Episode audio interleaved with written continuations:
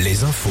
Denis Lebars, bonjour. Bonjour Arnaud, bonjour à tous. Les cours d'eau se sont stabilisés ce week-end, mais beaucoup d'entre eux sont repartis à la hausse depuis la nuit dernière. Une hausse qui devrait se poursuivre demain.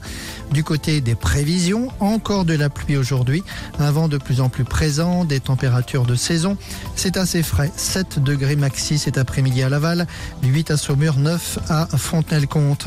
Dans les Deux-Sèvres, voilà maintenant deux semaines que le jeune Erwan a disparu à la sortie d'une discothèque. Toujours pas la moindre trace du jeune homme. Des proches doivent être reçus aujourd'hui à Niort par le procureur et le juge d'instruction pour faire le point sur l'enquête. Une nouvelle plainte contre Gérard Depardieu. Cette fois, c'est une décoratrice qui porte plainte pour agression sexuelle pour des faits qui remonteraient à 2021 lors du tournage d'un film à Paris.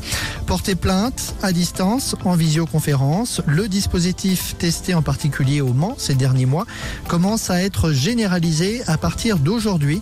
Il le sera complètement à l'automne prochain. Ce service passe par le site France Connect qui nécessite un identifiant France Connect que l'on utilise de plus en plus souvent pour accomplir des tâches administratives. Gabriel Attal et Jordan Bardella sont les politiques de la nouvelle génération qui inspirent le plus confiance aux Français.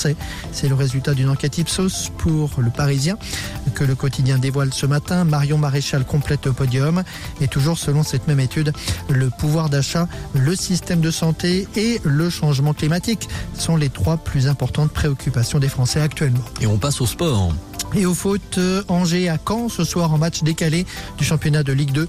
Angers qui reste sur une série de trois défaites en quatre matchs se situe au deuxième rang du classement entre Laval et le leader Auxerre. Et puis un mot de basket avec l'équipe de France qui joue ce soir en Bosnie contre la Bosnie justement pour une place au prochain championnat d'Europe. Bonne journée à tous sur Alouette.